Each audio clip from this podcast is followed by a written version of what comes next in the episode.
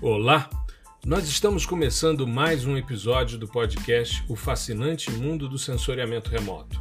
Esse é o nosso episódio 116 e hoje eu e Gustavo Ferreira vamos falar sobre uma frase que eu tenho usado sempre nos finais de posts sobre processamento, que é: saber processar é importante, mas ser capaz de interpretar os processos faz toda a diferença. Tudo bem, Gustavo? Tudo bem, né? A gente está aí caminhando para a reta final aí do nosso workshop, né? Já estou é, em um outro estágio aí de, de ansiedade e, e essa, essa é uma, né, uma frase muito bacana que a gente né, que você sempre fala, a gente coloca nos posts e tal, mas que de fato a gente nunca parou assim para refletir um pouco mais com um pouco mais de profundidade sobre ela, né? E hoje a gente vai ter essa oportunidade. Isso, poder trazer aqui na nossa, na nossa discussão, no nosso podcast a respeito disso. Falando nessa questão do workshop, aproveito para convidar você que está nos ouvindo. Nos dias 29, 30 e 31 de março, ou seja, terça, quarta e quinta dessa semana, a gente tem o workshop PDI com Python no dia a dia. É um workshop 100% online, gratuito, com emissão de certificado, mão na massa e eu e Gustavo vamos falar sobre o que, que você precisa para poder desempenhar suas tarefas. Aliás, a gente falou sobre isso no episódio passado. Então fica aí o convite, ainda tem tempo, você pode se inscrever ao longo de todo o evento. Ué, mas eu vou me inscrever no último dia do evento? Não tem problema, as gravações vão ficar disponíveis até domingo, porque a gente parte do pressuposto que se o indivíduo se inscreveu e tiver alguma dificuldade de assistir, ele assiste no momento em que ele pode. Aliás, essa é a grande sacada do ensino à distância. Então a gente poder aproveitar essa oportunidade para que ninguém fique de fora. Aliás, a gente tem feito isso nos nossos workshops e webinars e tem dado uh, uma audiência nos vídeos né, equivalente ao número de pessoas inscritas, o que muito nos alegra, né, porque as pessoas estão se apropriando daquilo que a gente propôs. É, nós estamos pensando já para em breve a gente fazer uma, uma masterclass, uma, uma aula específica, tá? Para a gente lançar um novo curso, tá? Mas isso a gente vai falar mais à frente, mais é, num, em episódios mais para frente. E além disso, a gente está abrindo a nova turma do curso PDI com Python. E por que, que a gente está fazendo esse episódio hoje tratando dessa questão? Muita gente da minha audiência, né, diferente da audiência do professor Gustavo Ferreira, que é uma pessoa mais da área de programação em diversas linguagens, quem acompanha o Gustavo no Instagram, no LinkedIn, já viu posts dele sobre R, sobre Julia, às vezes fala de C++, às vezes JavaScript, enfim, o céu é o limite ali, né, Gustavo? Só é muda o idioma, né? É, o, o, inclusive esse, esse mês eu tenho, né, por conta do nosso workshop, eu tenho focado exclusivamente no Python, tá? Mas assim que passar né, essa, essa coisa do, do, do workshop e tal, porque eu queria direcionar para o pessoal já ir esquentando um pouquinho na linguagem. Claro. Mas assim que terminar esse mês, a gente volta com o, não sei se é o fluxo normal, né? Então vai ter PostGIS, vai ter Julia, R, tudo junto ali. Porque é, isso, isso é, é, muito bacana, né? Você poder compartilhar e as pessoas se apropriarem do maior número de, de ferramentas, né? A linguagem nada mais é do que uma ferramenta para solucionar os problemas aí. Exato. Mas a minha audiência, que é uma audiência mais voltada às aplicações né, de interface gráfica, é, de certa forma tem um certo receio com relação à programação. Inclusive, a gente já fez algumas discussões aqui mesmo no podcast sobre essa temática. Mas eu queria esclarecer para todo mundo que me segue e que segue o Gustavo que o foco no nosso trabalho é a autonomia no processamento, ou seja, o cara entender o que ele está fazendo. Saber processar é importante, mas ele só consegue interpretar os processos de verdade se ele sabe a teoria que está por trás. Eu dei uma aula agora essa semana que passou, Gustavo, para os alunos do Henrique Gonzalez da Ambiental Pro sobre índices espectrais. E entrei bem a fundo na questão da espectroscopia, discuti muito a questão da espectroscopia de reflectância de vegetação, porque a gente focou mais em índices de vegetação. E estou escrevendo um artigo para o blog e a masterclass que eu vou fazer deve ser também nessa mesma linha, porque eu trago ali algumas reflexões sobre categorias né, de índices espectrais aplicados à vegetação. Se o indivíduo não entende a espectroscopia, se ele não entende a relação da energia eletromagnética com o alvo, pouco importa se ele domina uma linguagem de altíssimo nível, se ele manja o processamento em 37 softwares diferentes, se ele não sabe o que está sendo feito, ele está simplesmente seguindo uma sequência de comandos ou uma sequência de clicar botões, né? Exatamente. É, eu acho, assim, eu, eu costumo enxergar essa, essa construção, assim, principalmente da nossa área, né, de, de gel, que ela vem em camadinhas, assim, né? Então, por exemplo, para você entender a parte de espectroscopia e tal, você tem que ter uma camada ali de física, né? que uhum. inevitavelmente uhum. você vai ter que ter uma camada de matemática, uhum. né?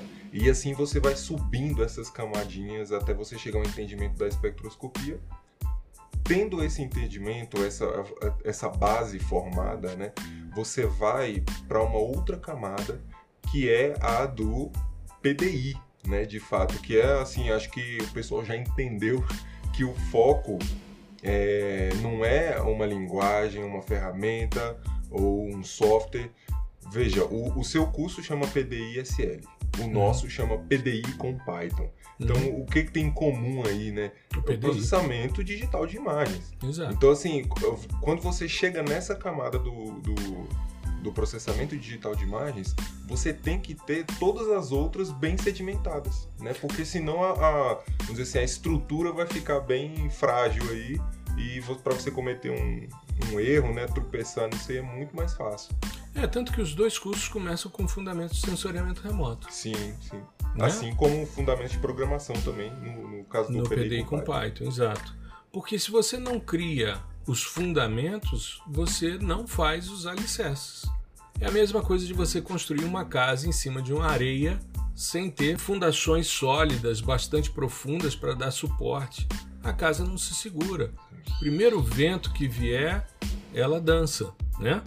E aí. É, a gente, a gente, e a gente não está falando aqui de, de construção de conhecimento a nível, sabe, é, ah, então tem que ser doutor em física para entender espectroscopia, né? Não. Uhum. É, a gente está falando de, do, do, conhecimento, é claro, aplicado à nossa área. Então você tem que, é, sabe, entender o básico. Você tem que saber, por exemplo, a, a, quais são as interações né, que a energia, a radiação eletromagnética tem com os alvos, quais são os tipos, né? Sabe, uhum. coisas que são simples, que eu tenho certeza que você já viu aí no, na, na sua vida é, na educação básica, né, no ensino médio e tal.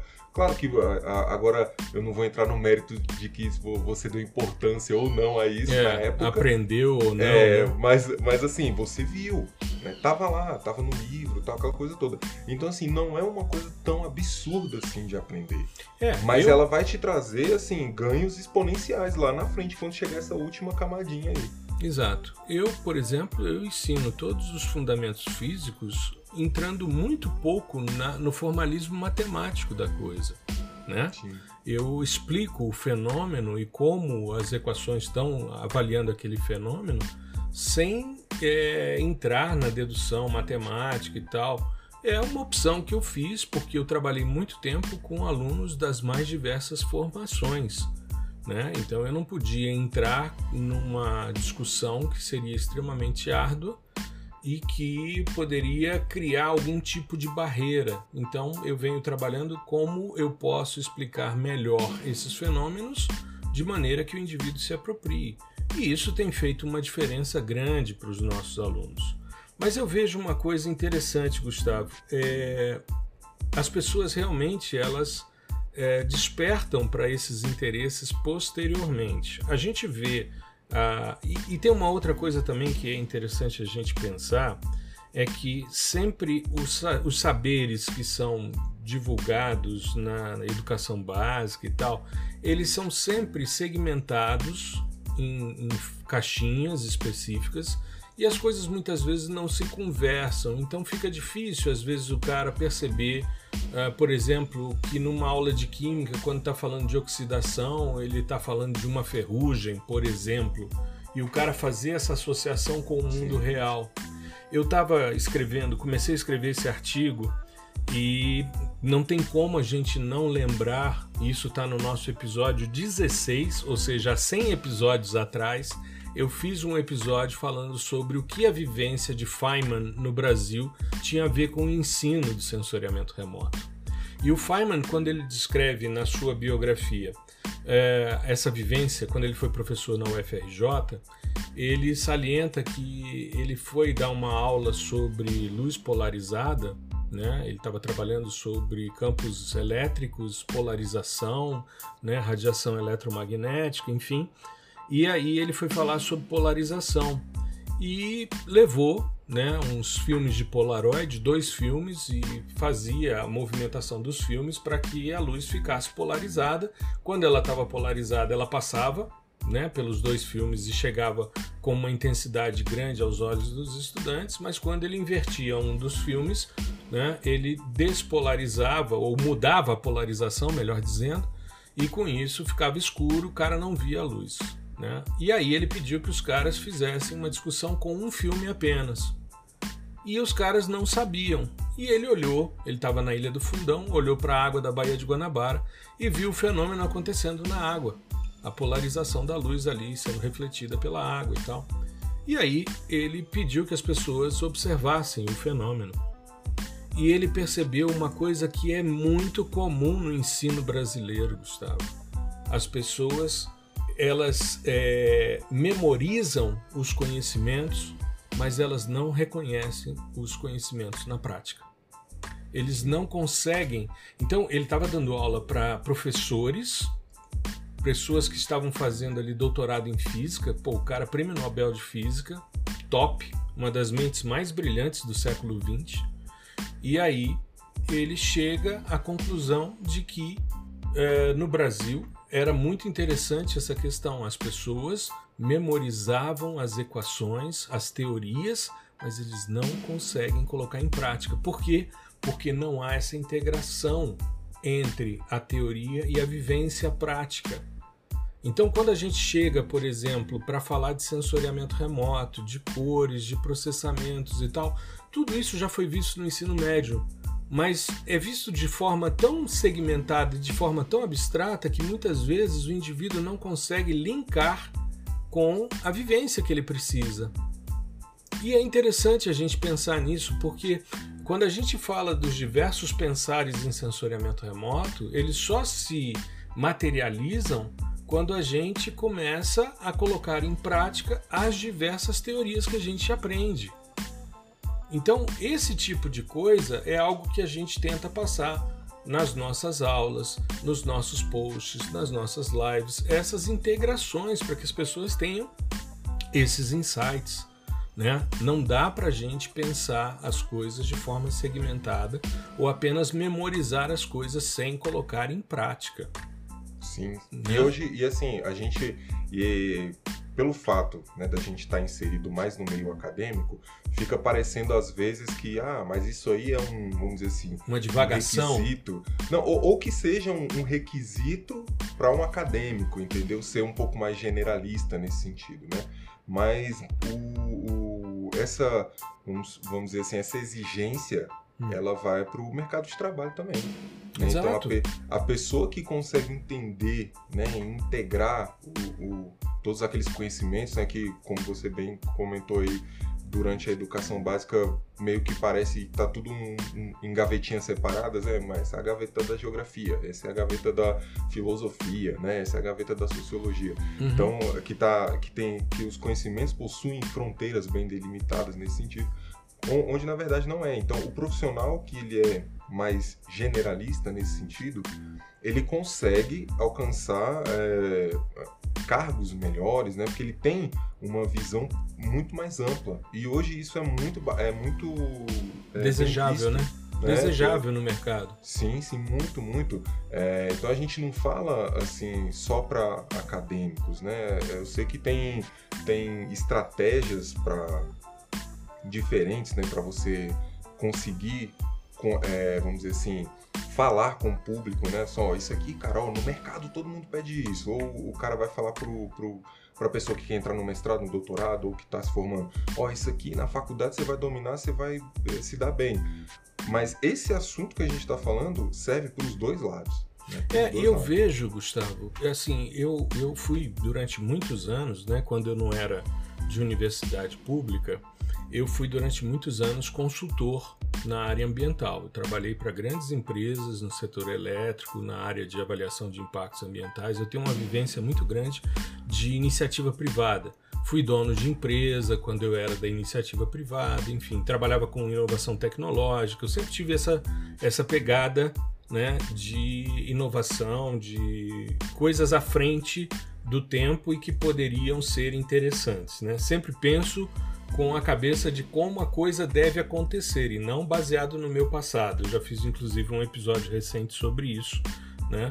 Que a gente deve ensinar pensando no futuro do estudante e não baseado no nosso passado, né? E é, me chamava atenção quando eu ia para as reuniões né, das empresas, era muito comum. Eu me lembro uma vez eu me aborreci profundamente com um sujeito, porque eu cheguei e fui apresentado como professor. Eu era professor de uma universidade particular nessa época e fui apresentado como professor e aí ele, ele começou o discurso dele dizendo ah porque o professor universitário ele tem um timing diferente do mercado e tal aí eu falei não concordo tudo bem tudo certo aí daqui a pouco ele vira e fala não porque o professor universitário ele fica divagando né pensando em ciência básica e a gente tem demandas de mercado e tempo para ser cumprido. Eu falei, concordo perfeitamente e tal. Quando ele falou a terceira vez essa questão, eu falei, eu queria fazer uma consideração, meu amigo. Primeiro, eu não sou esse professor que você está falando. Eu não sou um cara que fica discutindo ciência básica, filosofando sobre ciência e sem cumprir prazos. Eu nunca perdi um prazo na vida Nunca perdi um prazo na vida de entrega de, de trabalhos, de relatórios, de pesquisa de campo. Nunca perdi. Não perco prazo de progressão, não perco prazo de nada. Se eu pego, por exemplo, um artigo para revisar, se eu aceito a revisão, eu entrego no mesmo dia. Eu não paro de revisar antes de entregar. Eu não deixo para depois, porque senão eu vou me enrolar e a minha agenda é bastante extensa. Então eu disse a ele: olha, é o seguinte, você pode ter uma visão equivocada ou uma visão tendenciosa do professor universitário, mas eu não sou esse cara. Eu sou um cara que tem uma noção de como o mercado funciona, eu tenho uma noção de como a gente deve integrar os saberes para a gente poder avançar. E eu tento passar isso para os meus estudantes, mas é como você disse, nem sempre o cara está no momento de maturidade intelectual suficiente para perceber isso. E eu não vejo isso apenas como uma questão acadêmica, até porque na academia a gente continua, de certa forma, separando as coisas em caixinhas. É muito mal visto o cara que é mais generalista. Eu costumo dizer que eu sou um especialista em generalidades, porque eu atuei em diversas áreas, eu sempre tive uma pesquisa básica que é potencialidade de sistemas sensores. Isso para mim sempre foi o meu foco, né? a parte de espectroscopia embasando e vendo como os diversos sistemas sensores funcionam. E, por exemplo, é, é muito comum, Gustavo, que as pessoas não tenham noção de qual tipo de dado vai servir melhor ao trabalho que ele precisa fazer, porque simplesmente ele não conhece os diversos tipos de dados. Então, muitas vezes as pessoas olham. vou te dar um exemplo. Outro dia eu estava falando sobre sistemas sensores e um cara virou para mim e perguntou: Vem cá, que hora você vai falar de drone? Aí eu virei e falei: Pô, eu não vou falar de drone, porque drone é plataforma. Aliás, a gente depois teve uma conversa, eu e você também, sobre essa questão, né? Quando eu estava é, estruturando um projeto, né? Mas eu percebi ali que, como eu estava falando nas diversas plataformas de aquisição, fazia sentido você questionar a questão do drone. Mas nessa conversa que eu tive, que foi no setor mais é, do agronegócio, como os drones hoje imperam bastante, o cara virou para mim e disse: Que horas você vai falar de drone? Eu falei: Eu não vou falar de drone porque eu estou falando de sensores. E os sensores que eu estou falando, todos eles são miniaturizáveis e todos eles hoje já estão disponíveis para serem usados em drone. Então, uh, o indivíduo não tem a noção de, da diferença da plataforma para o sistema sensor. Aliás, quando o cara fala, ah, uma imagem de satélite, cara, o satélite não faz a imagem, quem faz a imagem é o sistema sensor. E às vezes você tem sete sistemas, dez sistemas sensores diferentes do mesmo satélite. Você tem múltiplas cargas. O Cibers, por exemplo, o Cibers 4A tem três sistemas sensores. Né? Três sistemas sensores distintos que cobrem as mesmas faixas do espectro, tá certo? Com resoluções temporais diferentes, mas são as mesmas faixas do espectro com resoluções espaciais diferentes, mas são sistemas sensores diferentes. Então, o que eu percebo é que as pessoas estão muito preocupadas e quando a gente fala, ah, vamos fazer um workshop PDI com Python, eles estão olhando o Python e dando uma dimensão do Python maior do que ele precisa ter. Porque o que vem primeiro, como você bem salientou, é o PDI. E para o cara entender o PDI, ele tem que entender a teoria que está por trás. E a gente já viu isso em algumas lives nossas e eu queria fazer umas provocações aqui, Gustavo, para você comentar, né? Porque você acompanhou. E vou começar com um post que você propôs recente, em que a gente faz uma integração do Colab com o Snap.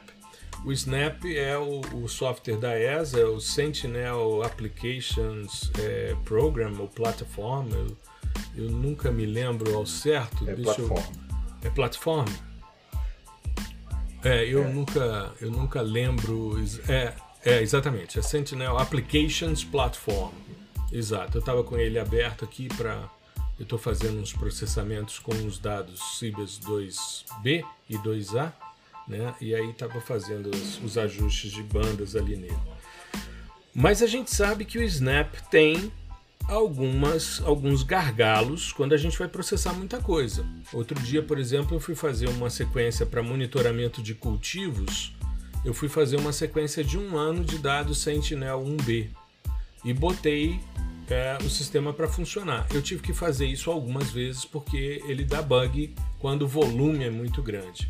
E você mostrou essa integração no Colab. Eu queria que você comentasse essa questão porque isso é uma, um aspecto que eu acho que é importante para a gente falar para nossa audiência, que a, a, seja o software livre, né, a, a interface gráfica, ou seja a linguagem de programação, ou a integração dos dois, que é o que a gente vai falar hoje, é justamente é, uma forma da gente chegar naquilo que a gente quer. Mas a gente sabe exatamente o que a gente quer chegar e por que, que a gente está usando essas estratégias. Então eu queria que você comentasse um pouquinho esse exemplo do nosso post de é. junção Collab Snap. Vamos lá. Sim, é assim, é, em termos técnicos, né? Uh, o que eu fiz foi. Nós temos o Snap, o software, uhum. né, da, da, da ESA com interface gráfica e tal, que é construído em sua maioria na linguagem Java. Né? Uhum. Né? E, e existe uma biblioteca que é uma API, né? Então a biblioteca chama Snap SnapPy, né, com PY no final, uhum. que você consegue chamar todas aquelas funções, aquelas, é, aqueles processamentos do, do Snap em Java, você consegue chamar via Python, né? Uhum. Você fala, ó, por exemplo, roda ali uma calibração. Só que você escreve isso em Python, aí ele vai lá no Snap, tá? Ele não é e executa. Ele não abre o software lá no seu computador sozinho e mexe sozinho. Ele vai lá no algoritmo que está em Java e pede para ele executar e retorna para você o resultado. Só que a grande questão era que, por exemplo, você precisa ter o Snap Software instalado, né, para você habilitar essa, essa possibilidade de chamar os comandos com Python. Uhum. E via de regra isso é feito na sua máquina local, né, no, no, seu computador, no seu notebook, no seu desktop. Uhum. E eu queria colocar isso no Colab, que é uma plataforma em nuvem, né, para você programar é, em Python, em R, enfim. E para isso nós tínhamos que instalar também o software e fazer todo o, o processo é, assim como a gente faz na nossa máquina. Só que é um pouquinho diferente. Primeiro porque é, a máquina virtual que está ali, né, vamos dizer assim, o sistema operacional que está que tá ali no Colab é um Linux. Né? Então, a maioria né, das pessoas que, que trabalham aí com processamento digital de imagem de satélite utilizam Windows né, e, uhum. e macOS, mas não é um bicho de sete cabeças, como eu já falei outras vezes, né, são comandos bem simples que a gente pode pesquisar na internet lá, como faz, por exemplo, como que eu recorto e colo, sabe? Ctrl X, Ctrl V, uhum. só que em Linux, que é uma linhazinha de comando é, é, tranquilo. E aí a ideia foi instalar e conseguir rodar essas coisas né, no, no Colab, assim em como nuvem, eu faço. Né? Em nuvem, assim como eu faço na minha máquina. Uhum. Aí, assim, o, quais são os ganhos que isso traz? Primeiro, o fato de você estar tá processando em nuvem, né? Então eu não tô, eu não tô gastando memória RAM e HD principalmente, né? Então a gente está falando aqui de é, cenas, por exemplo, é, complexas né, do Sentinel-1 que tem uhum. 4.5 GB cada uma. Né? Então isso é, é, é muito. Isso, é, o poder de, de, armazenamento e de processamento também tem que ser alto.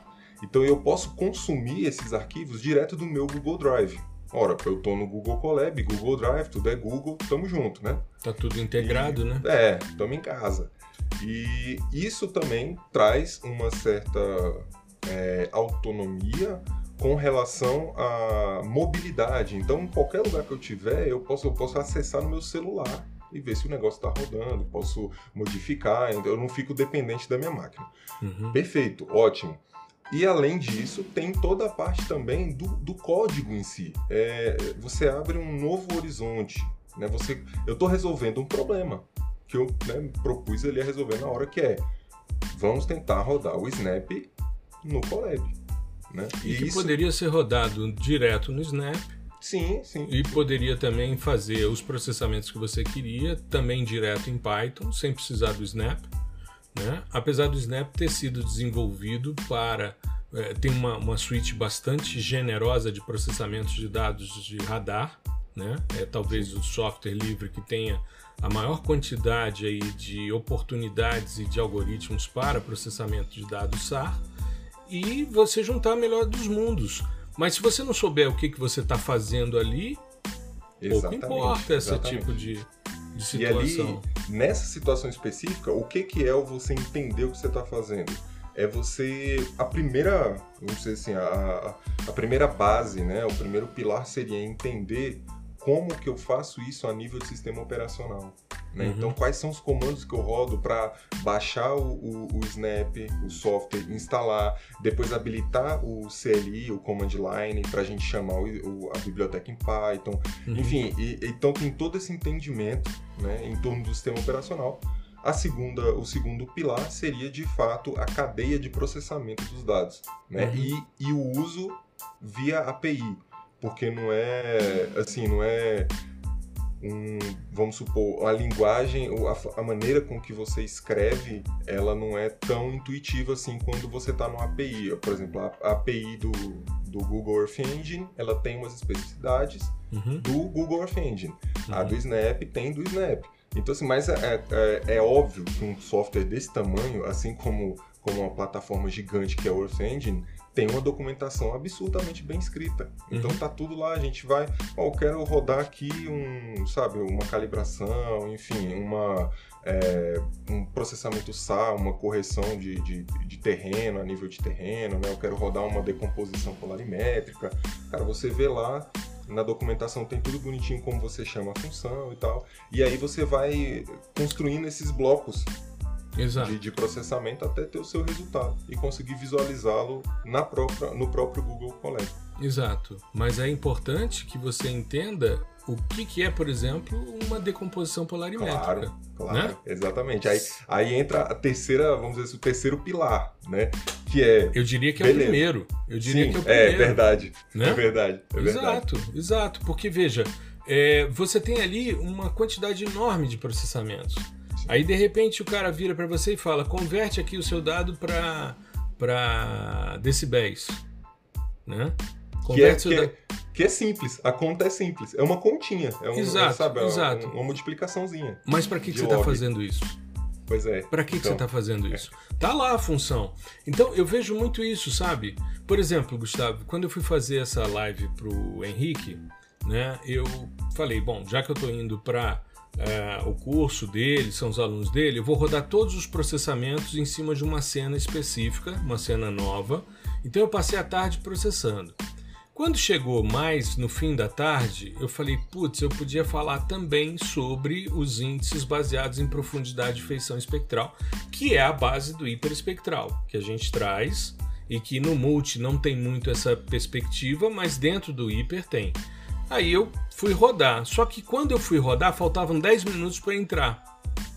Aí eu pensei, bom, não vai dar tempo de eu converter as bandas, por exemplo, eu ia usar o meu índice de, de vegetação, o Spectral Feature Depth Vegetation Index, que eu faço a integração do vermelho e da borda do vermelho para medir, por profundidade de feição, a, o índice de vegetação. Só que para fazer isso no Sentinel-2, eu tenho que transformar a banda 5 de 20 metros né, para 10, ou então trazer as outras bandas, né, verme é, verde, vermelho e NIR, para 20 metros, porque elas são de 10 metros originalmente. E aliás, eu prefiro, né, já comentei que vou, vou explicar isso para eles e depois na Masterclass também. Por que, que eu prefiro, num conjunto que tem 10 metros e 20 metros, eu prefiro trazer todo mundo para 20 metros do que levar todo mundo para 10 metros. Tá? Tem um, um, um, porquê e que tem muito a ver com integração e fusão de dados. Mas isso é teoria. Então, você precisa saber que dimensões radiométricas, dimensões espectrais, dimensões espaciais e dimensões temporais precisam estar ajustadas de certa forma para você poder trabalhar.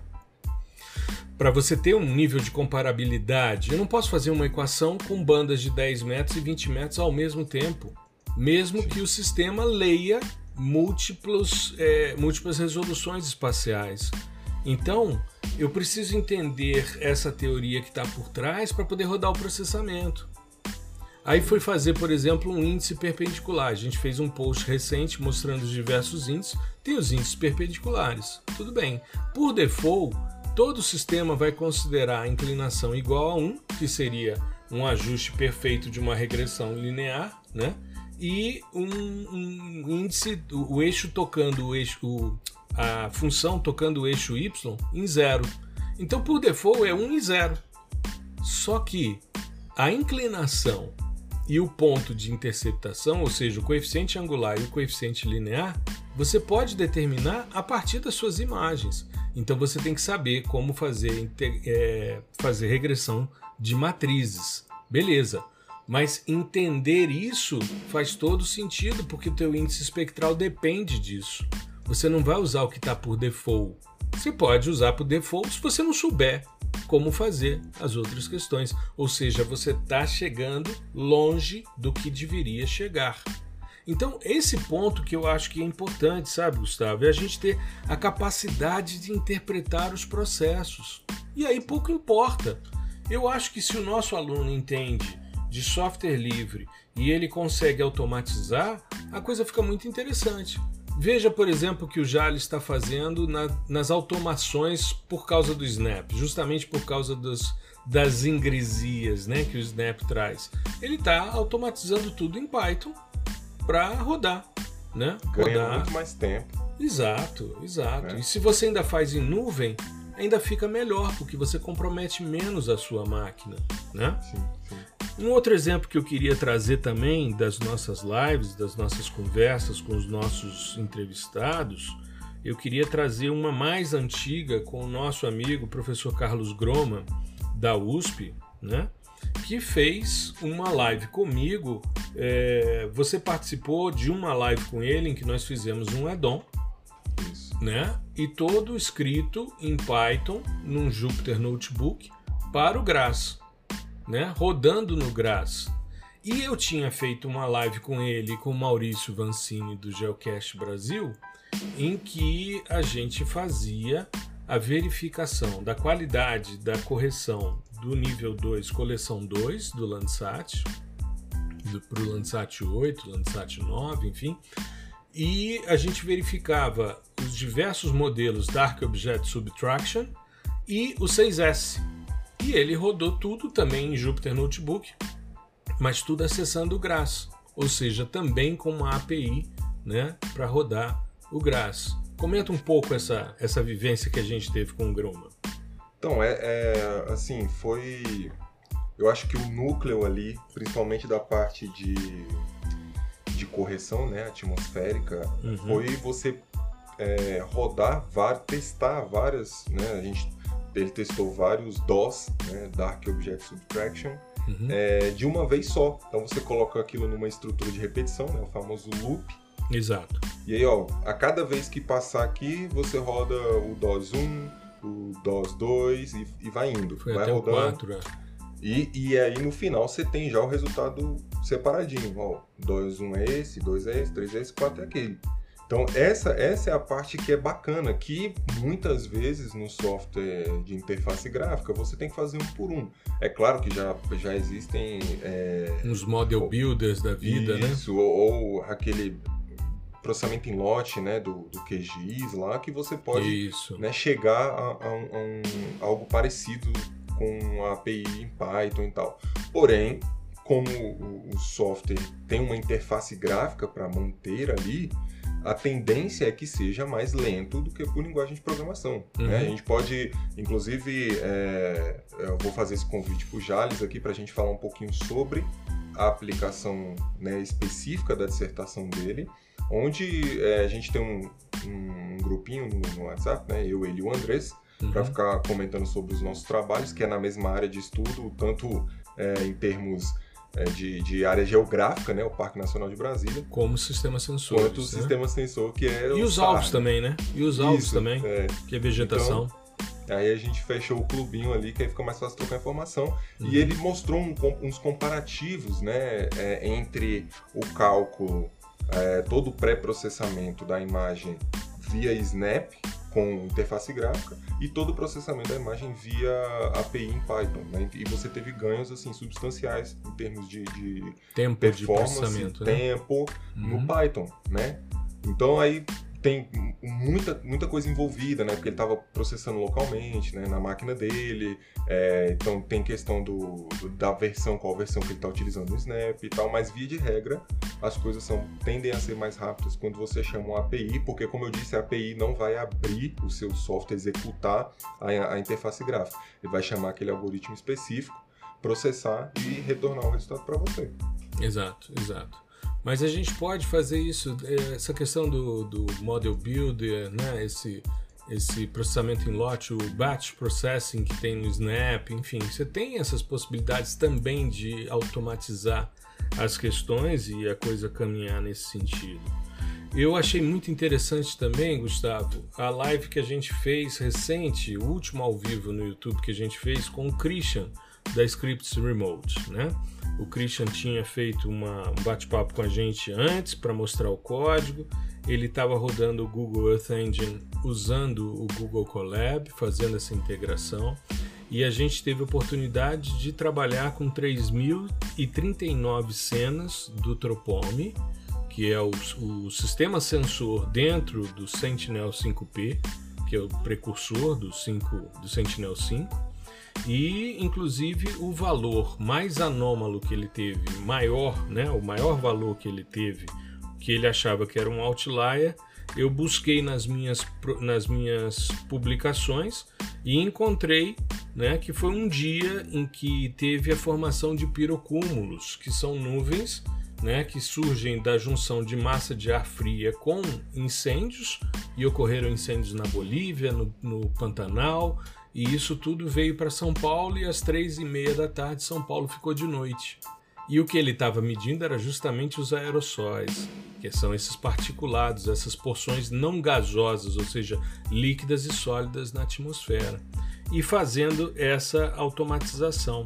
Então, isso é algo que me chama a atenção, sabe? A gente pegar a, uma tendência que é extremamente importante no processamento é, que é a questão de você trabalhar com Big Data, né, com grandes volumes de dados, e processamento em nuvem, que você não precisa ter uma máquina robusta para fazer essas coisas, desde que você faça a alocação de espaço e mande rodar né, nesse sentido.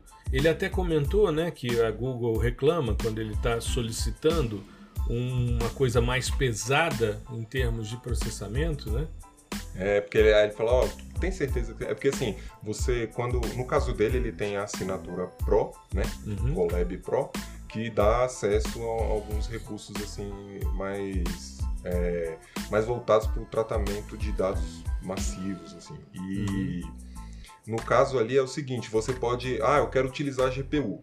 Aí você vai lá no botãozinho para utilizar a GPU. Só que se você você disse pro cara, ó, oh, eu quero utilizar a GPU, aí ele reserva para você a GPU ali, né, na, uhum. na máquina. Tá lá, é sua. Só que muitas das vezes você não utiliza aquela GPU, né? Uhum. Só para coisas bem específicas e tal, tratamento de dados assim a nível map bioma, sabe? É, coisas grandes volumes, né? É. Aí se você não tá usando, mas você setou lá para usar, aí ele fala: "Ó, cara, seria bom você desligar aqui, porque você tá, você solicitou um recurso que você não está utilizando, né? Então, Exato. Uma otimização isso, do sistema, sim, né? Sim, sim. Porque isso custa para eles, né? Na verdade, a nuvem é uma outra máquina, ela só está em outro lugar, não é Exato. uma coisa assim, é esotérica, é, sabe? Exato, não é totalmente virtual, né? É, ela é existe de verdade. Ela tá só não está na tua frente, né? Pois é, tá lá na Google. Então, assim, para é, é, esse, essa é uma maneira é um pouco mais soft, assim, deles, deles fazerem essa, esse gerenciamento né, de, de recursos em termos de hardware. Uhum. Porque você imagina que os caras servem para o mundo inteiro. Né? Exato, exato. E, e, esse, e esse, essa live específica, ela vem, assim, caiu como uma luva, né? Nesse momento que, cara, é, todo dia que eu abro o LinkedIn para para fazer, para colocar nossos posts, né? Uhum. Eu vejo o tanto de gente que usa GE com Python, assim, é absurdo. É absurdo. Sim, sim. Todo mundo está utilizando, então assim, é... não é à toa, sabe? Primeiro, você tem uma, é, uma linguagem onde tem uma adesão muito grande, que é o Python, né? E assim você consegue ter acesso a, a, todas, a todo o ferramental ali construído no Python para ciência de dados, né? Então, uhum. e, e, ciência de dados, via de regra, precisa de um conjunto muito grande de dados. E onde a gente tem isso? No Google Earth Engine. Né? Então, Exato. Tipo, é, é, é, aquilo que a gente está martelando aqui, cara. A integração é, assim, do, do útil ao agradável. A gente tem, cara, por um lado, você tem um monte de dados que você processa, não processa localmente. Por outro lado, você tem um monte de algoritmos que são é, perfeitos para o tratamento desses dados.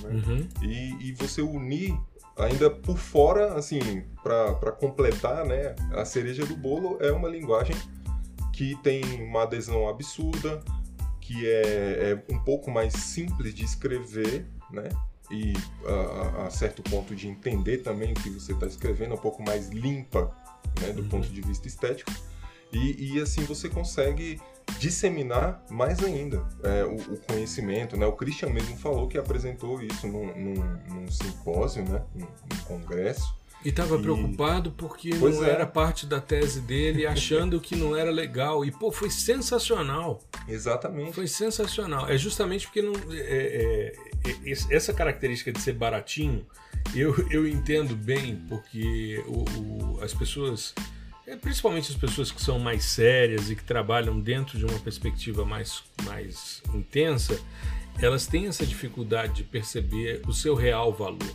sabe? Ah, as pessoas têm um, um certo puritanismo, não estou dizendo Christian, estou falando de forma é, é, mais geral, né? Existe um certo puritanismo é, que as pessoas não podem estar vinculadas a mercado, as pessoas não podem fazer divulgação em redes sociais, porque isso fere a, a, a lógica do processo. Cara, isso é bobagem. A gente tem hoje uma possibilidade de interagir com o mundo todo, né? E a gente vê as pessoas fazendo isso, seja desde a área de finanças, a área filosófica, você tem players de mercado hoje nas diversas áreas que atuam nessas questões, sabe? eu, eu Gustavo, fiz a, aquela palestra no Instituto Federal da Paraíba, quando eu, há duas semanas atrás, duas, três semanas atrás, eu fui fazer essa palestra. E tem um determinado momento, que é o primeiro slide que eu mostro, em que eu embaso o que eu entendo, depois de mais de 30 anos trabalhando na área de sensoriamento remoto, como é que eu entendo o profissional, o que diferencia o profissional de sensoriamento remoto, ou seja, o profissional 4.0 de sensoriamento remoto o cara desejável pelo mercado. E eu falo disso por quê? Porque todas as semanas eu recebo nas redes sociais é, mensagens de pessoas que são CEOs de empresas, que atuam em startups e que querem profissionais que atuem na área de gel e mais especificamente na área de sensoriamento remoto. Para mim, são três pilares que dominam essa questão e que embasam essa frase que eu sempre falo nos nossos posts e que a gente está usando como título do nosso episódio de hoje, que é o seguinte: o primeiro pilar desse profissional diferenciado, desse profissional desejado pelo mercado, é o profissional que conhece a teoria que está por trás de cada processamento. Então, essa é a primeira questão. O cara sabe o que ele está falando. Então, quando ele faz uma análise de componentes principais, ele não está simplesmente seguindo uma sequência que em alguns softwares, como por exemplo no caso do TerraView, você só informa quem é o dado e manda rodar. Acabou.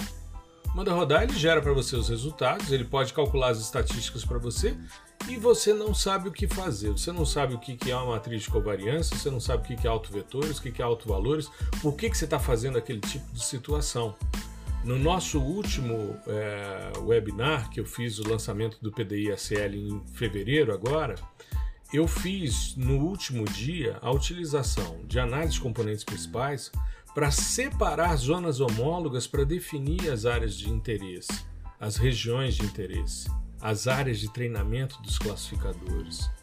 Porque eu tinha feito na véspera de propósito umas áreas grandes para dar errado. Tanto que quando eu rodei o algoritmo de, paralelepípedo, é, 100% quase da imagem ficou, eu não diria 100%, mas 96% da minha cena ficou urbana. Porque eu criei uma área urbana generosa envolvendo vegetação, solo exposto, água, um monte de coisa. Então, eu criei uma mistura espectral e quanto mais pixels puros você tiver na sua amostra, melhor. E a compreensão dessa variabilidade espectral é possível por meio de análise de componentes principais. Então, o cara tem que saber o que, que ele está fazendo e por que, que ele está fazendo. Né? Quando você pega, por exemplo, as, as componentes principais, a primeira componente é brilho médio. A segunda componente pode ser utilizada para definir, por exemplo, os valores dos eixos é, ortogonais do threshold cap. Porque a segunda componente é um índice de vegetação. Ela te mostra muito bem as nuances de vegetação, sob ponto de vista espectral. Então, você tem ali uma compreensão da teoria. Então, esse cara sabe o que, que ele está fazendo. Ele não está ali como um artista ou como um técnico clicando em botões para chegar no resultado final. Aí chegou na composição colorida, as pessoas que lutem para entender o que, que, aquela imagem mostrou, né? Pois é. Não, e, e tem o, o, acho que o outro nível, né? Você entende como é que funciona a coisa, uhum. né? Como, como que eu calculo toda a base, né? Do, do da principais componentes, por exemplo, que é álgebra linear, então você tem autovalores, autovetores e tal, uhum. é, as multiplicações ali, transformações, né? Exato. E isso é, um, é, um, é, uma camada né, de, de conhecimento. Uma outra camada, que aí entra a parte da programação, seria como eu construo isso, como eu faço o meu computador calcular esse cara. Uhum. Né? Como que eu faço para calcular autovalores e autovetores. Foi a nossa imagem. terceira, foi a nossa segunda Sim. PDI com Python, não foi? A segunda foi, live foi. PDI com Python foi análise de componentes principais. Nós fizemos uma live específica sobre isso, né? Sim. E aí, cara, é aí que você vê a maioria das coisas, e é claro que eu estou trazendo para o mundo da programação, as coisas se conectando. Né? Por exemplo, ah, como que eu faço então para fazer uma transformação linear, né? para fazer essa multiplicação é, com as matrizes e tal? É, qual o fundamento da programação que eu uso? Uhum. Pô, estruturas de repetição. Você, é, você tá. Vamos imaginar que a, a, Vamos imaginar, não. A imagem é um vetorzão. Né? E você vai percorrer esse vetor e executar certas operações ali, elemento a elemento. E, e qual é a estrutura, né? É, o fundamento de programação que me dá esse, essa possibilidade? São as estruturas de repetição, uhum. os loops. Né? Então você vai iterar, você vai varrer essa, essa coleção de, de dados aí, né? Essa, esse vetor, aplicando a operação é, que diz respeito aí à, à transformação. Uhum. Simples, né? Então aí as coisas se conectam. Entendeu? E esse para mim é o segundo pilar desse profissional, que é uhum. o cara saber processar de diversas maneiras. Ou seja, software livre, linguagem de programação, integração software-linguagem e saber se ele optar por uma questão de zona de conforto, vou trabalhar com interface gráfica, conhece diversos softwares para poder ter os melhores resultados. Se ele vai trabalhar com linguagem de programação, conhece as melhores bibliotecas e as estruturas necessárias para poder rodar. Se ele vai fazer a integração, conhecer as APIs que fazem esse tipo de integração. Então veja, primeiro vamos resgatar para a gente manter essa linha. O primeiro é conhecer a teoria que está por trás de cada processamento. O segundo pilar desse profissional desejado pelo mercado, ele sabe processar de diversas maneiras. E a terceira, e não menos importante, é capaz de interpretar seus resultados de forma eficiente. Então, eu quando faço, e eu vou falar disso também no workshop, porque eu vou abrir o workshop com essa pegada. Eu quando a gente está trazendo o PDI com Python, é porque nós temos um curso que é voltado para o software livre, para essa moçada que quer saber do software livre, e a gente tem um para uma moçada que quer saber de programação. Mas os dois são cursos de PDI, que tem uma teoria muito forte, tanto que é metade de cada curso. Nunca a gente. A gente tem mais aulas de processamento, porque às vezes são mais softwares, às vezes são outras bibliotecas, duas ou três maneiras diferentes de se chegar ao mesmo resultado. Mas se a gente pesar a importância, a gente vê que é metade a teoria, a outra metade a produção. E a gente vê que no início o que as pessoas fazem é um nivelamento conceitual para poder avançar. E isso é muito interessante porque a gente viu não só o seu post, né, fazendo integração com o Lab Snap, o do Groman, o Jupyter Notebook e o Grass, o do Christian, o Colab e o GE. Mas a gente tem também automações que são possíveis no QGIS com Python, né? Sim. E existem também aqueles softwares que são feitos exclusivamente em Python, como é o caso do HiPy, que é um software para processamento de dados hiperespectrais, que é todo construído em Python.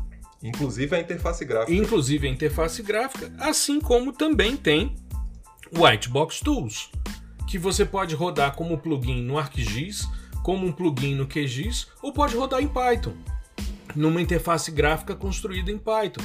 Ou seja, as possibilidades são enormes. Eu acho que é importante para a gente fechar a nossa conversa hoje, Gustavo, já que a gente está né, se preparando aí para esse workshop que começa amanhã, né? Esse episódio nosso vai ao ar na segunda, nosso workshop começa na terça, né? PDI com Python no dia a dia. É para mostrar que a gente não, o nosso foco não é a programação em si ou o software livre em si mas é o processamento digital de imagem. Exato. É construir esse profissional diferenciado que o mercado tanto almeja. Esse cara que as grandes empresas estão procurando. Que procuraram você para atuar no mercado. Quando me procuraram pedindo um profissional com esse perfil, eu indiquei você. Depois a gente viu também o Jales ingressando no mercado por essa característica também e tantos outros que estão com a gente hoje na comunidade do fascinante mundo do sensoriamento remoto, que é a grande comunidade no Discord que engloba todos os nossos alunos de todos os cursos, né? E a gente ter essa questão. Ou seja, toda vez que surge, eu vou ter, depois do nosso workshop, eu vou ter uma discussão com uma empresa no setor é, agropecuário, né? Para o agronegócio E o que, que os caras querem? Alguém com esse perfil. Um cara que saiba a teoria do processamento, que é capaz de processar em diversas formas e é capaz de interpretar os resultados de forma eficiente. Sim. O Jales fez uma live essa semana para a empresa dele, né, na terça-feira. Infelizmente foi no dia que eu estava. É... Aliás, foi na, na, na terça-feira, eu tinha um compromisso à noite o Jales fez uma, uma palestra mostrando as integrações. Por quê? Porque ele está hoje trazendo o SAR para o agronegócio, que é algo tão importante, tão necessário, que a NASA está com um curso avançado de quatro semanas que eu vou fazer, ele vai fazer, né? Estão aí abertas. Eu acho que as inscrições ainda estão abertas, eu, não, eu teria que dar uma olhada, mas que é justamente o que? Monitoramento de cultivos utilizando SAR. Então é algo que tem crescido bastante e o Jales tem trazido essa questão.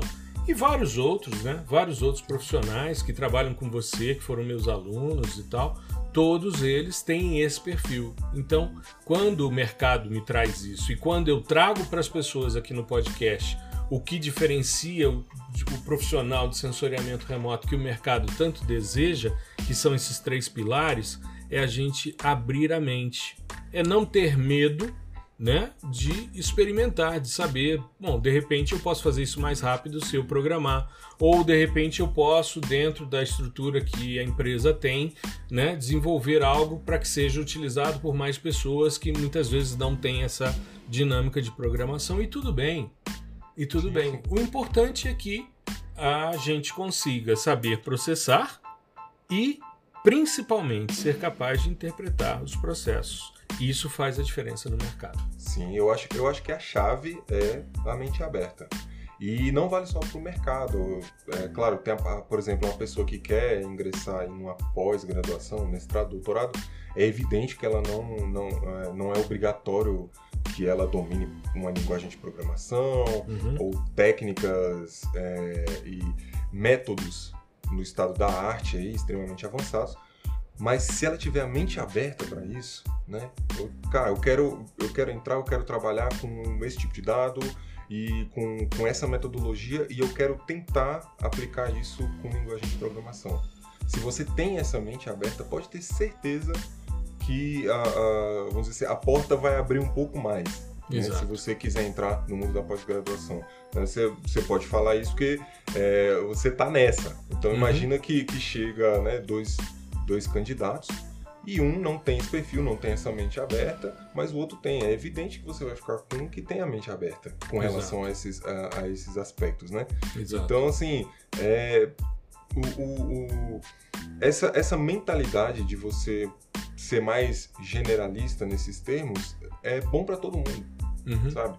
É, é bom pro, pro professor, pro orientador, é bom para quem contrata, é, é bom para quem está no mercado de trabalho, para quem está se inserindo agora, ou para quem quer entrar numa pós, quer se aprofundar em, em, uma área específica.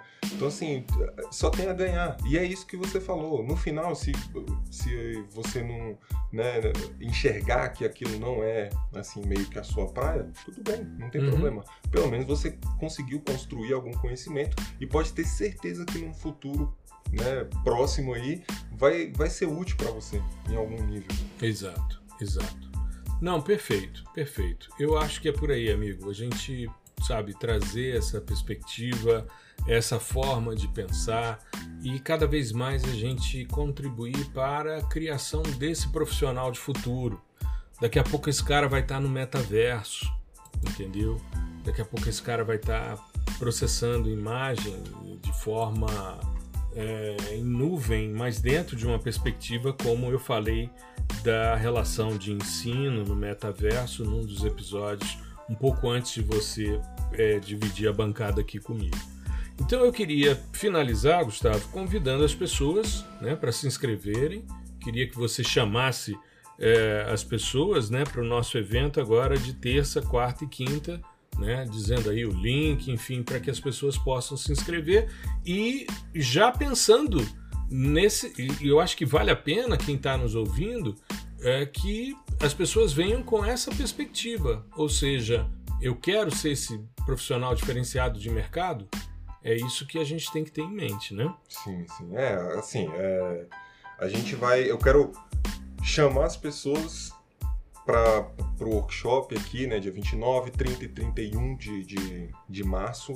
E eu quero que vocês venham com essa mente aberta, entende? Eu não vou. É, a minha, meu intuito não é passar uma coisa mega complexa, ah, vamos trabalhar com todas as palavrinhas aí que estão na moda, machine learning, deep learning. Se bem que a gente vai trabalhar com machine learning, mas tudo, tudo bem, é, é, bem pouquinho assim. Mas e nós vamos é, eu, falar da teoria também que claro, tá por trás, né? Eu não quero trazer uma coisa, sabe, 200 linhas de código, mil linhas de código, não. Eu quero que você venha aberto a considerar utilizar o que eu vou passar no workshop uhum. no seu dia a dia. Entende? Eu não vou. É, a gente não criou uma situação, né, um cenário específico de aplicação do tipo, igual o, o, foi o, foram os workshops anteriores do PDISL, né, que tinham uma temática que é isso, isso é maravilhoso também, de uhum. monitoramento de queimadas, né, de, de da parte de detecção de mudanças. Exato. Então, porque isso são, são ferramentas úteis, assim, pra gente também. Mas eu quis trazer aquele, sabe, aquele arroz com feijão, né? Sim, que todo sim. mundo faz. Todo uhum. mundo faz. O cara, o cara faz um SIG ali, é, num, num, outro software de interface gráfica, ou uma linguagem de programação, outra linguagem, um R da vida, alguma coisa do tipo. Então, o, o que a gente vai fazer, aliás, o, o, que eu quero é que vocês peguem esses notebooks e ao final ali, né, no, do, depois do dia 31 e tal, vocês apliquem uhum. no, no, dia a dia de vocês, com, com dados do, que vocês utilizam aí na, na, na sua dissertação, tese, TCC, é, enfim, trabalho cotidiano, né? trabalho, aí a minha empresa precisa fazer algo do tipo. Então, o meu intuito é esse, o nosso intuito é deixar essa é, é esse conjuntinho de códigos aí para vocês utilizarem, porque essa é uma forma de você ver, pô, eu acho que é bacana eu ir para esse caminho. É possível, eu acho que é legal. Né? É, é possível, eu acho, não é eu acho que um bicho de sete cabeças. Sim, né? sim, sim assim, eu acho que eu consigo, né? Se eu me esforçar um pouquinho, eu vou chegar a, a, um nível de conseguir resolver todos os meus problemas com o uso de linguagem de programação. E eu vou aproveitar e dar um spoiler aqui, Gustavo, que eu fiz um story nessa semana falando sobre isso e teve uma repercussão muito grande. A gente vai ensinar a corrigir a atmosfera dos dados Cibers 4A WPM. Então, se você está querendo saber, porque dados Landsat, dados Sentinel, você já consegue os dados corrigidos para os efeitos atmosféricos. Agora, o Cibers não.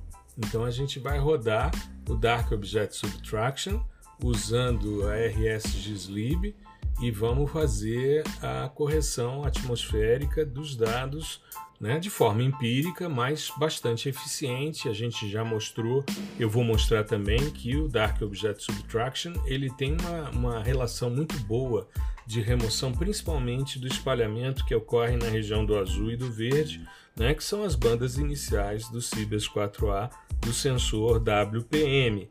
E a mesma lógica você pode usar para os dados da câmera MUX ou WFI, porque os sistemas sensores utilizam as mesmas bandas, é só você mudar o destino né, do seu arquivo e fazer no seu outro dado, enfim, dentro do, do notebook que o Gustavo vai disponibilizar já nos dias né, de, de execução do, do trabalho. Tá legal?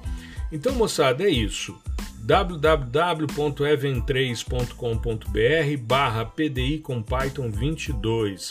Esse link vai estar aqui na descrição do nosso podcast, é só você clicar, né? Ou então tá também disponível na bio nossa lá no, no, no Instagram, tanto minha como do Gustavo, para você fazer sua inscrição gratuita. Você tem até o último dia para se inscrever, assistir e como a gente vai deixar até domingo, quem assistir as três lives, a gente tem como verificar isso, recebe o certificado também sem nenhum problema.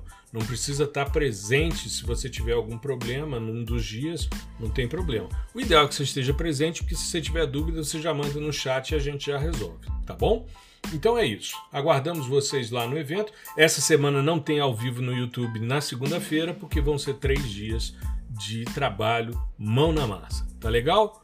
É isso aí, moçada. Um grande abraço, uma boa semana para todos. Tchau, tchau.